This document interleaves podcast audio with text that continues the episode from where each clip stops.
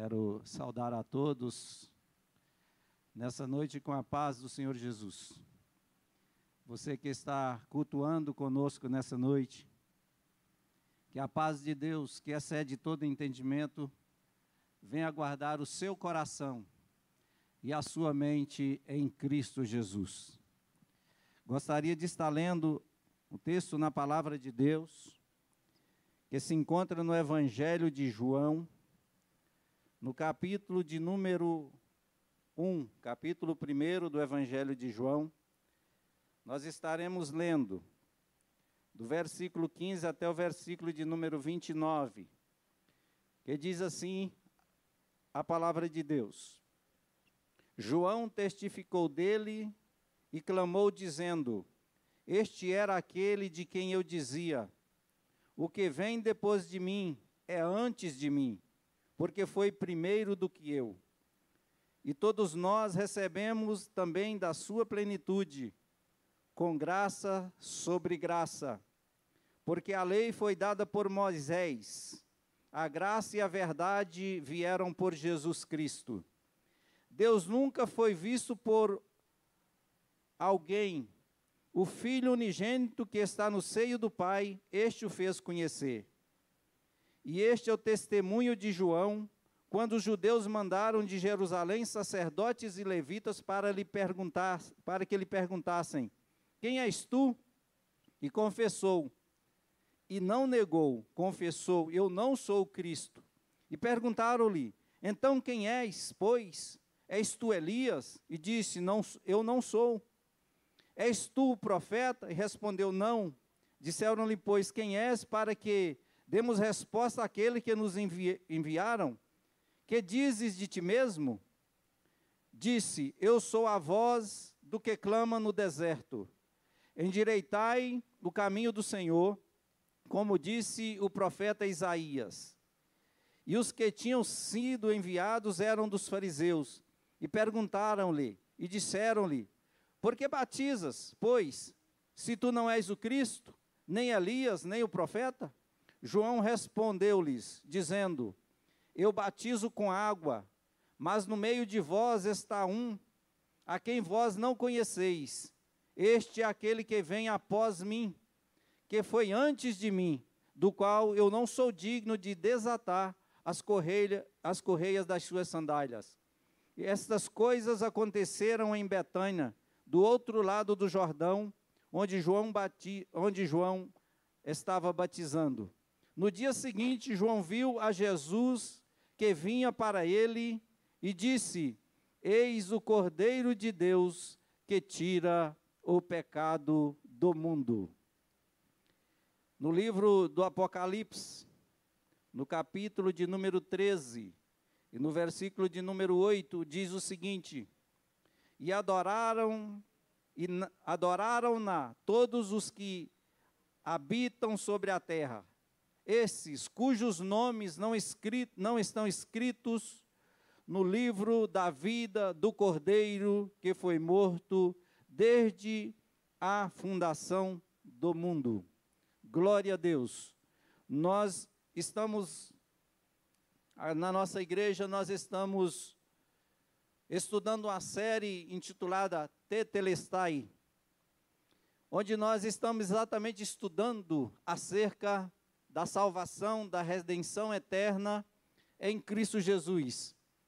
E esta semana inicia-se a oitava semana, que é o oitavo episódio dessa série, cujo título dessa semana é Jesus, o Cordeiro de Deus. Então, nessa noite, nós estaremos falando acerca desse assunto, de Jesus como sendo o Cordeiro de Deus. Nesse texto que nós lemos, especificamente no versículo de número 29, a Bíblia diz que João Batista, em um determinado momento, após ser interrogado se ele era o Cristo ou quem ele era, ele encontra com Jesus e a Bíblia diz que ao ver Jesus, João então exclama: Eis aí o Cordeiro de Deus que tira o pecado do mundo. Glória a Deus. Como Jesus se manifesta como o Cordeiro de Deus. Nessa mesma série que estamos estudando, nós estamos vindo desde o princípio, desde ali Gênesis, onde a palavra de Deus mostra, traz a história do homem, quando o homem cai, quando ele peca, transgride o mandamento de Deus, e Deus então promete levantar alguém, levantar um redentor, levantar um salvador. A gente vê ali na no livro de Gênesis, no capítulo de número 3, versículo 15, quando Deus trata com o homem e trata com a serpente, quando ele diz para a serpente que o homem iria esmagar-lhe a cabeça, ia pisar a sua cabeça. E a Bíblia nos traz esse relato de maneira profética. É Deus anunciando já a redenção, que foi exatamente no ato da queda do homem. Deus já providencia a redenção e Deus já promete o redentor. Deus já promete o salvador, o libertador. Então Deus fala que da semente da mulher da descendência da mulher, Deus levantaria o redentor que pisaria a cabeça da serpente. Quando o homem cai, na verdade ele foi ferido pela serpente. Porque a serpente, lá em Apocalipse, a Bíblia diz que Satanás é a antiga serpente, aquela que se manifestou lá no Éden para seduzir Adão e a Eva, para que transgredisse o mandamento de Deus. E ali, como eles, podemos dizer que a serpente, ela vem e fere o homem, e ela vem e injeta no homem o seu veneno, que é o pecado. E a Bíblia diz que o pecado então entra no mundo através daquela transgressão de Adão, e consequentemente a morte entra no mundo através de Adão. E aí a morte, diz a Bíblia, que passa para todos os homens. Mas o próprio Deus, ele promete um libertador. E é interessante que no texto que nós lemos lá em Apocalipse, capítulo 13, versículo 8, onde fala que teve, falando do final dos tempos, lá na consumação dos séculos, onde se levantaria, e que nós estamos já caminhando para isso, que se levantará o anticristo e também a besta, e ele fala que foi marcado o sinal da besta nas mãos e na testa das pessoas, e diz a Bíblia ali naquele versículo que lemos, que foram marcados todos aqueles que os seus nomes não estavam escritos no livro do Cordeiro que foi morto desde a fundação do mundo. Glória a Deus. É interessante a gente entender essa expressão que ele foi morto. Há uma tradução que diz que ele foi morto, uma versão que diz que ele foi morto antes da fundação do mundo. No nosso Cronos, no, na, na nossa contagem cronológica, Jesus, o Cordeiro de Deus, ele morreu há aproximadamente há dois mil anos atrás. Mas no Kairós de Deus, no tempo de Deus, a Bíblia diz que ele já foi morto antes da fundação do mundo. Porque é bom a gente entender, Deus, para Deus, não tem passado, não tem futuro, não tem presente e não tem futuro. Deus é o tempo todo. Para nós tem um tempo e espaço. Para Deus não existe. Deus é eterno. E de eternidade a eternidade, Ele é Deus. Por isso a Bíblia diz que Ele foi morto desde antes da fundação do mundo. Como entendemos isso? é o kairós de Deus. É o kairós de Deus, é o tempo de Deus. Quando Jesus entra na história da humanidade, ele já tinha passado pela história de Deus, porque a nossa história é a história de Deus. Glória a Deus por isso.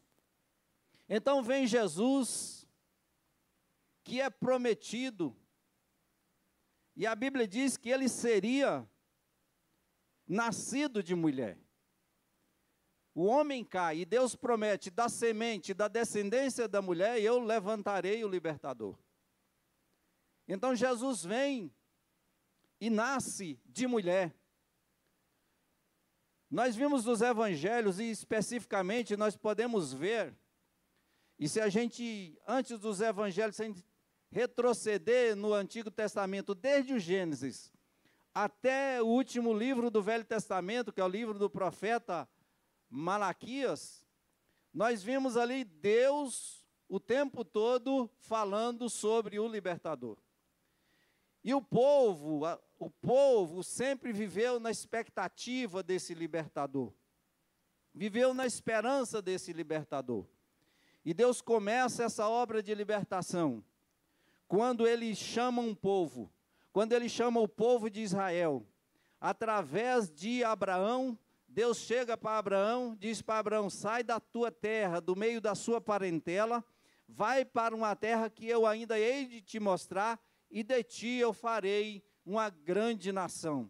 Você será uma grande nação.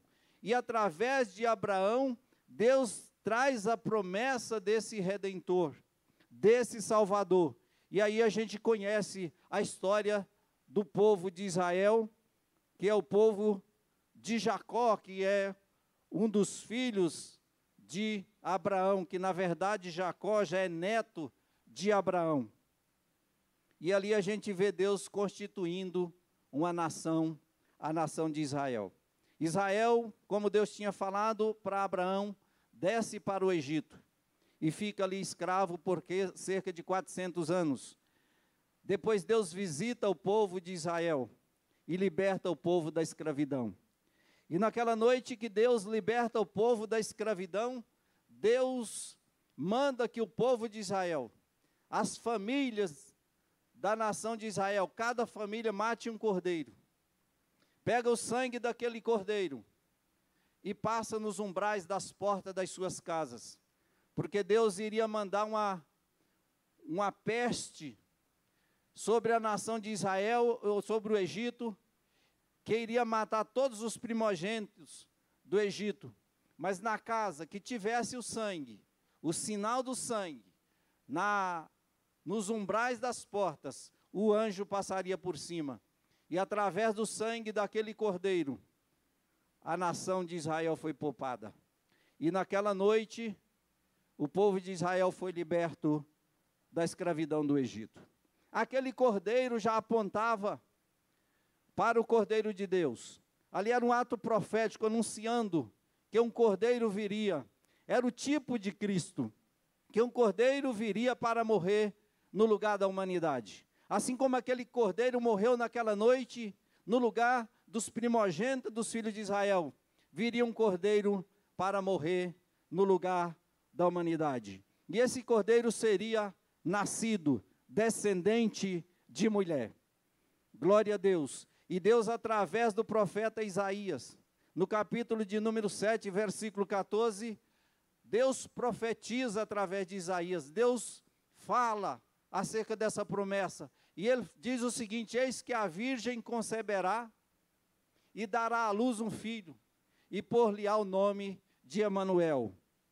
E ali, essa tradução de Emanuel significa Deus conosco.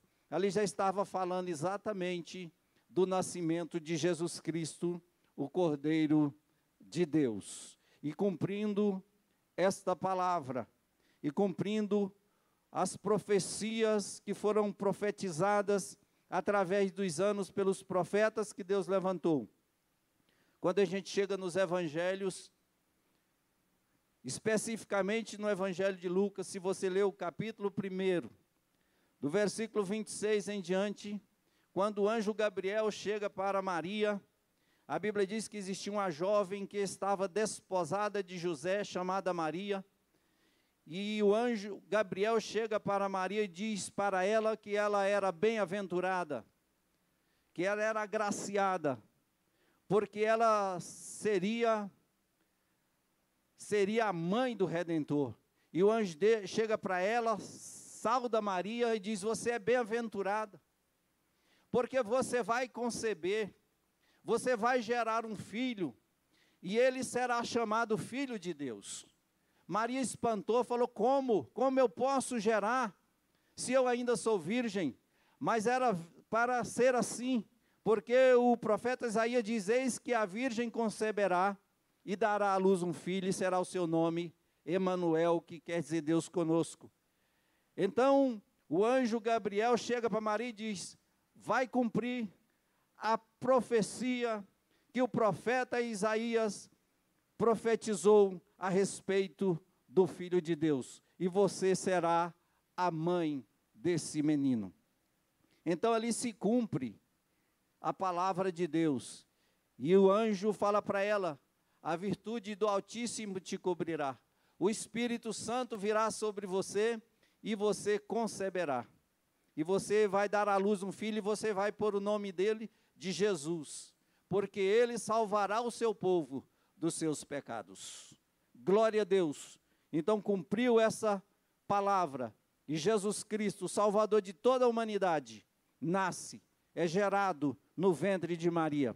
Por isso nós podemos dizer uma coisa, que Jesus tem a sua origem divina, porque foi o próprio Deus que gerou Jesus no ventre de Maria.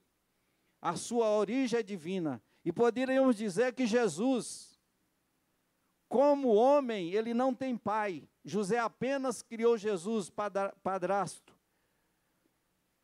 E como Deus, ele não tem mãe. Ele foi gerado no ventre de Maria. Ele assumiu a condição de homem. Nessa condição de homem, ele é filho de Maria. Mas na condição de Deus, ele é o Deus Todo-Poderoso. Ele não tem mãe. E é interessante que quando Jesus é gerado no ventre de Maria, cumpre o salmo de número 2, o versículo de número 7 onde está escrito: Tu és meu filho, hoje te gerei. Às vezes nós não entendemos, né? Essa manifestação de Jesus como filho de Deus, se ele é filho, como ele é Deus. Foi exatamente nesse instante, quando ele é gerado no ventre de Maria, é que ele assume a condição de filho. É exatamente nesse instante que cumpre exatamente o que foi lido aqui em Filipenses, no capítulo 2, que Jesus, embora existindo em forma de Deus, ele não teve isso como usurpação ser igual a Deus, ele não usurpou a posição de Deus. Muito pelo contrário, ele existindo, pré-existindo em forma de Deus, ele humilhou-se a si mesmo e se fez homem. E na condição de homem, ele foi obediente até a morte morte de cruz, como filho, como servo do Deus Altíssimo. E a Bíblia diz que, como Jesus é Deus, em João, no capítulo 3 do, do capítulo 1 do Evangelho de João, no versículo 1 diz que no princípio era o Verbo, e o Verbo estava com Deus, e o Verbo era Deus. E se você prosseguir lendo, aí diz a Bíblia, no próprio Evangelho, e o Verbo se fez carne e habitou entre nós, e vimos a sua glória cheio de graça e de verdade, como a glória do unigênito do Pai. Por isso que a Bíblia diz: homem nenhum jamais viu a Deus, mas o Deus unigênito, em uma tradução. Em outra diz: o Filho unigênito que está no seio do Pai o fez revelar, porque ele veio como Cordeiro de Deus que tira o pecado do mundo.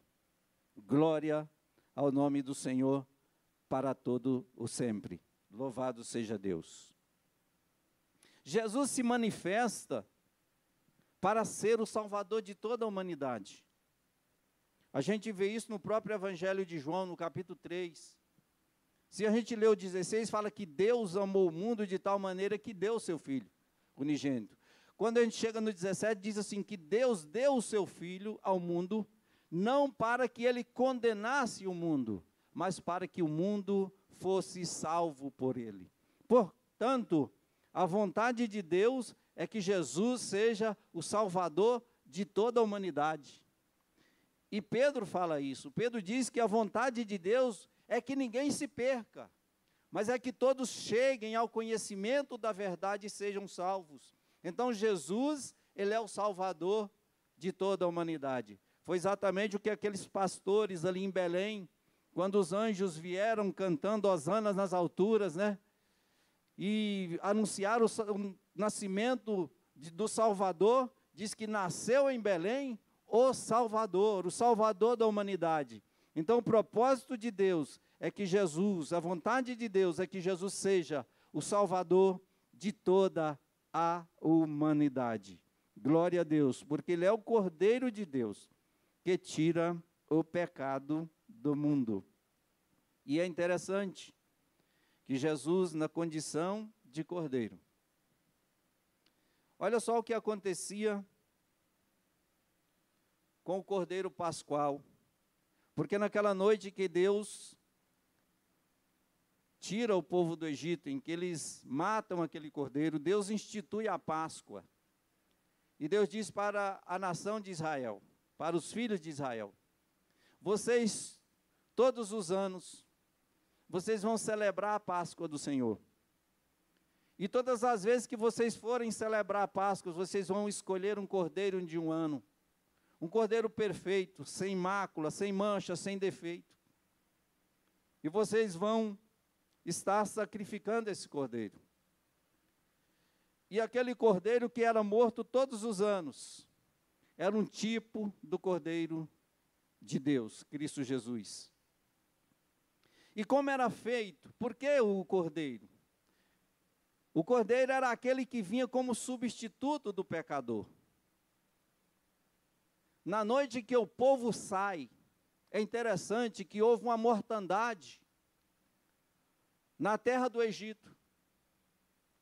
Mas na porta onde foi morto um cordeiro, na casa onde foi morto um cordeiro, e que foi colocado o sangue daquele cordeiro nos umbrais da porta, os primogênitos daquela casa, daquelas casas, não morreram, porque ali houve uma substituição.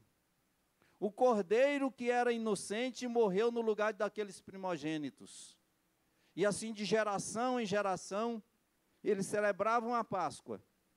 E todos os anos matavam um cordeiro. Todos os anos sacrificavam um cordeiro, celebrando aquela libertação. Ademais, quando tinha as festas solenes, os filhos de Israel traziam cordeiros, traziam animais para serem sacrificados, que era colocado no altar do sacrifício. E aqueles animais eles eram oferecidos para remissão, para resgate das pessoas, para justificar as pessoas diante de Deus. Porque diz a Bíblia, isso Deus já disse lá para Adão no Éden, quando Deus dá um mandamento para Adão, fala: "Olha Adão, de todas as árvores que tem no jardim, você pode comer do seu fruto, mas da árvore do conhecimento do bem e do mal, você não pode comer. Deus deu um mandamento, uma ordem expressa para Adão. E a Bíblia diz que ali ele desobedece. E Deus tinha dito para Adão ainda: Adão, no dia que você comer desse fruto, ou seja, no dia que você desobedecer essa ordem expressa, certamente morrerá. E a Bíblia diz que o salário do pecado é a morte. E a justiça de Deus, ela exige a condenação do pecado. Ela exige a punição do pecado. E a punição do pecado é a morte. Então, aquele sacrifício que era feito o tempo todo nas solenidades das festas em Israel, que eram oferecidos sacrifícios em lugar das pessoas.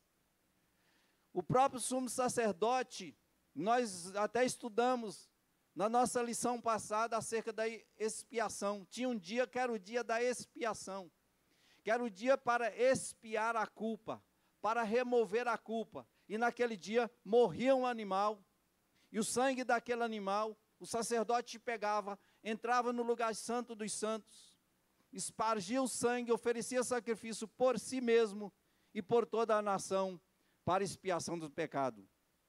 Só que quem morria não era o pecador. Quem morria era o animal que não tinha pecado. Era o inocente no lugar do pecador. Isso acontecia ano após ano.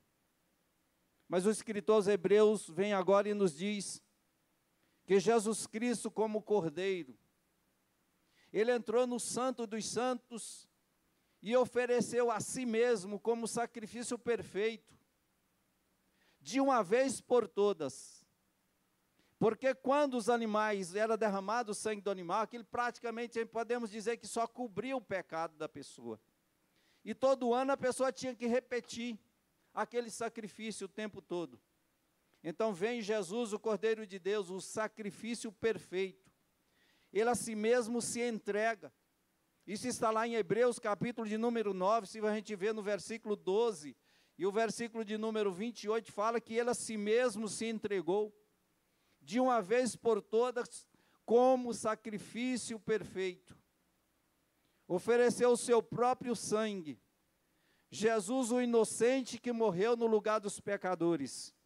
Isaías, quando fala sobre esse episódio, que aconteceu ali na cruz do Calvário, Isaías profetiza no seu livro, no capítulo de número 53, ele fala que o Cordeiro de Deus, que foi levado para um matadouro, como ovelha muda, diz que ele levou sobre si as nossas iniquidades, que o castigo que nos traz a paz estava sobre ele, e pelas suas pisaduras nós fomos sarados. Então ele morreu em nosso lugar. Foi o Cordeiro de Deus que foi sacrificado em nosso lugar, ele foi colocado no lugar do sacrifício. Nós lembramos, nós estudamos acerca daquele episódio quando Deus pede para Abraão o seu filho Isaque, o seu único filho, diz para Abraão: sacrifica o seu único filho, o filho que você tanto ama, Abraão. E a Bíblia diz que Abraão obedece a Deus e sobe ao monte Moriá aliás, ao monte que estava distante para sacrificar. E naquele dia aconteceu algo fantástico, porque Abraão, antes de subir, ele fala para os servos, como se fosse uma palavra profética, e ali Abraão expressa a sua fé, a confiança em Deus.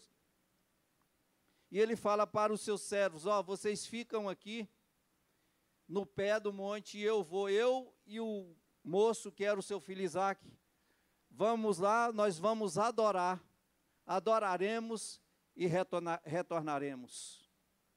E Abraão estava indo com o intuito, decidido a sacrificar o seu filho. E foi com Isaac. E a Bíblia diz que chegando lá, ele preparou o altar do sacrifício, preparou tudo, colocou a lenha. E de repente Isaac olha para aquilo tudo e fala para o pai dele: Meu pai, Aqui está a lenha, está o altar, aqui está o cutelo, está a lenha para o sacrifício, mas e o cordeiro? E Abraão fala: Meu filho, Deus proverá para si um cordeiro. E diz a Bíblia que mesmo assim, Abraão crendo, ele colocou seu filho no altar. E quando ele iria sacrificar Isaac, o anjo de Deus brada do céu, fala: Abraão, não faça tal coisa. Eu sei que você teme a Deus. E Abraão então parou e, ao olhar, levantar os seus olhos, viu um cordeiro que estava agarrado com chifres em uma árvore. E Abraão então pega aquele cordeiro que Deus havia providenciado e sacrifica em lugar de Isaac, do Isaac. Isaac ali representava a humanidade. Ele seria morto. O homem, o ser humano, por causa do seu pecado, existe uma condenação. A espada da lei está sobre o homem, a espada da lei de Deus, que exige punição pelo pecado, porque o salário do pecado é a morte. Mas a própria Bíblia de, que diz que o salário do pecado é a morte, diz: Mas o dom gratuito de Deus é a vida eterna por nosso Senhor e Salvador Jesus Cristo, o Cordeiro de Deus, que foi imolado no, no, no altar do sacrifício, lá no Calvário, em nosso lugar. O sacrifício perfeito, o substituto perfeito que nos substituiu. Deus tirou-nos do altar do sacrifício e colocou o seu próprio filho. E hoje, assim como aqueles animais, quando eram mortos, Deus olhava para o sangue do animal e a justiça de Deus era satisfeita e a pessoa não morria por causa do seu pecado. Da mesma forma, hoje, Quando Deus olha para você e para mim, meu irmão, que recebemos o Senhor Jesus, Ele vê entre nós e a sua santidade, entre nós e Deus, existe o sangue do Cordeiro Santo Jesus. E a Bíblia diz lá em Romanos capítulo 8, versículo 1, portanto, agora nenhuma condenação há para os que estão em Cristo Jesus, que não andam mais segundo a carne, ou seja, não andam mais segundo o pecado, mas andam guiados pelo Espírito de Deus, porque agora estão em Cristo Jesus. E a Bíblia diz que a vida que temos agora, ela está escondida com Cristo em Deus. Então, quando Deus olha, Deus Santo, Todo-Poderoso, Deus puro, excelso, quando Ele olha para nós, Ele vê em nós o sangue do Cordeiro. Ele vê em nós que nós fomos lavados, nós fomos purificados pelo sangue do Cordeiro, que foi imolado, que foi morto pelos nossos pecados. Glória a Deus, que morreu única e exclusivamente por amor, como está lá em João 3,16, que Deus nos amou de tal maneira que deu o seu Filho unigênito, o Cordeiro Jesus, o Cordeiro Santo de Deus, para que todo aquele que nele crê não pereça, mas tenha a vida eterna. Nos amou tanto que nos deu o Cordeiro, que é o seu próprio Filho, para morrer em nosso lugar. Glória a Deus. E João, ele escrevendo seu, na sua primeira carta, no versículo 3, versículo 16, e fala desse amor, e ele fala: conhecemos o amor nisto, em que Deus deu Jesus, e Jesus deu a sua vida por nós. E aí conhecemos esse amor, que por amor, o Cordeiro Santo de Deus desceu dos céus, se fez homem, entrou na nossa história e escreveu uma nova história para nós.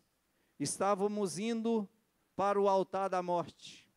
Estávamos indo para o altar do sacrifício. Receber o salário do nosso pecado, a recompensa do nosso pecado. Mas vem o Cordeiro Santo de Deus. E assim mesmo se entrega por nós.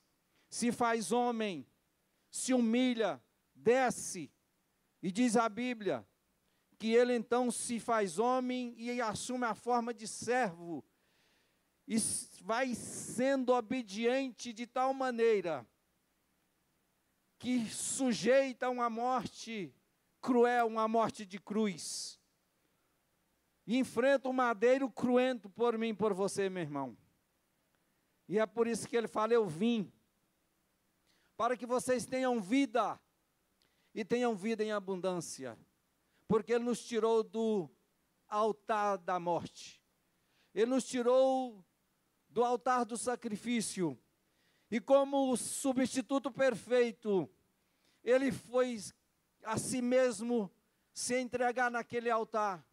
A si mesmo ele foi como um cordeiro mudo, como ovelha muda para o matadouro. E como Isaías diz, ele não abriu a sua boca, muito pelo contrário, ele foi calado, esperava-lhe a morte, esperava-lhe o castigo, mas esse castigo nós merecíamos ele. Mas o bendito Jesus tomou o nosso lugar. Como cordeiro, sacrificou por nós. E Paulo então diz: Olha, Jesus, ele é a nossa Páscoa. Porque, como cordeiro pascual, ele submete a essa morte. E o seu sangue, o sangue da aliança, o sangue da nova aliança, foi espargido no Santo dos Santos. E a Bíblia diz, o escritor aos Hebreus diz que ele agora nos consagrou um novo e vivo caminho. Pelo véu que a sua própria carne, ele rasgou o véu e nos consagrou um novo e vivo caminho pelo qual nós podemos agora, com ousadia, entrar no Santo dos Santos. Porque o Cordeiro foi sacrificado o Cordeiro Santo, puro, imaculado. E Pedro escrevendo: Olha, não foi com ouro, não foi com prata, E não foi com coisa corruptível nenhuma que vocês foram resgatados, que vocês foram redimidos, que vocês foram comprados, mas foi com precioso sangue, que como o sangue de um cordeiro imaculado, o sangue de Jesus. E agora nós somos de Deus. Somos propriedade exclusiva de Deus. Estávamos caminhando para a morte. Quão grande amor! E é por isso que João fala: com quão grande amor nos amou o Pai. Que Jesus deu a si mesmo por nós. Esse amor que traspassa, sobrepõe, ultrapassa o nosso pensamento. Nós não entendemos, por isso que João fala: Deus amou o mundo de tal maneira, de uma maneira tal, que deu Jesus, o Cordeiro Santo. E ele veio e tomou nosso lugar. Então, meu irmão, minha irmã, nessa noite tem essa palavra de esperança para você. Você tem uma esperança eterna, você tem uma vida eterna com Cristo em Deus. Estamos vivendo realmente dias difíceis, dias de interrogações, de perplexidade, de medo, de temor, de tanta turbulência, onde existe tantas, existem tantas vozes, e às vezes você não sabe qual voz ouvir ou seguir. Mas eu quero te dizer uma coisa: ouve a voz do Senhor, ouve a voz de Jesus, que é o bom pastor. Ele disse: Olha, eu sou o bom pastor. E o bom pastor dá a sua vida pelas ovelhas, e ele já deu a sua vida por nós. E ele dizia: As suas ovelhas ouvem a minha voz e conhecem a minha voz. Então, ouve a voz do bom pastor, nesse momento tão difícil, nesse momento complicado. Mas saiba de uma coisa: você tem um futuro e uma esperança, porque nenhuma condenação mais há para quem está em Cristo Jesus, porque ele morreu no seu lugar. Ele morreu para que você possa ter vida. E como ele mesmo disse, é vida em abundância. E é vida aqui e vida eterna. Que Deus em Cristo Jesus venha nos abençoar. Que Deus te abençoe, meu irmão, nessa noite e todos os dias da sua vida. Que você permaneça firme no Senhor, fiel ao Senhor sabendo que o seu trabalho no Senhor tem uma recompensa, uma recompensa eterna, porque o Cordeiro de Deus já foi sacrificado, já foi morto, mas eis que está vivo para todo sempre, e tem nas suas mãos a chave da morte e do inferno. Ele venceu todas as coisas por nós. Por isso que a Bíblia diz que em Cristo Jesus somos mais que vencedores. Deus abençoe os irmãos.